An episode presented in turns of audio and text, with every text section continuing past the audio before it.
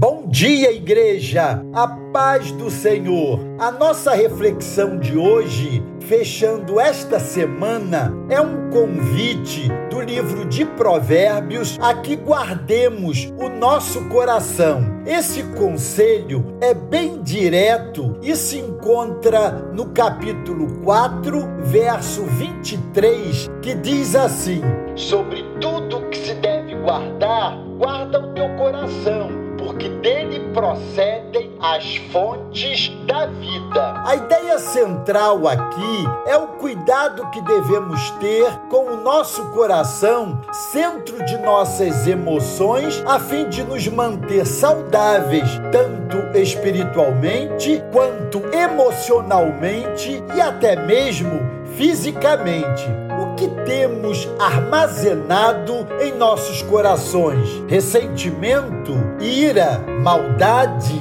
ciúme, frieza, orgulho, incredulidade, dureza, preconceitos, os mais diversos, fingimento, desejos escusos. Na verdade, essa lista é enorme. Uma vida equilibrada e saudável deve se participar de várias dimensões do ambiente familiar, da alimentação, da vida social, das emoções, da alma. São as dimensões da alma, do coração, que a Bíblia sugere que cuidemos atentamente sobre tudo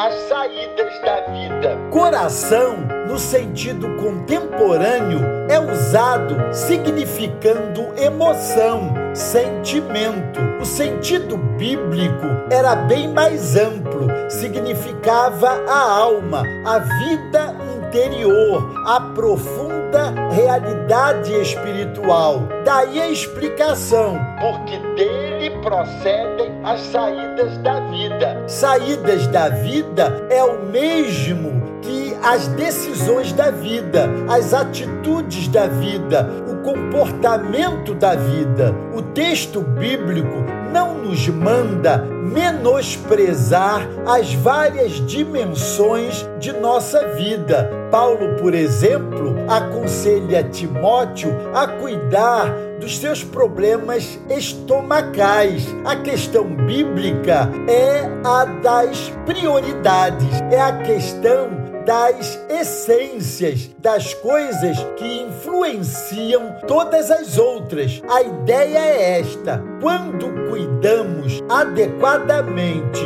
do coração, da nossa comunhão com o Senhor, todas as coisas ficam adequadamente avaliadas. Coração alimentado pelo Senhor não se desespera durante as provações, porque vê nelas a providência divina. Esse é o meu apelo aqui. Guardemos bem o coração. Deus os abençoe.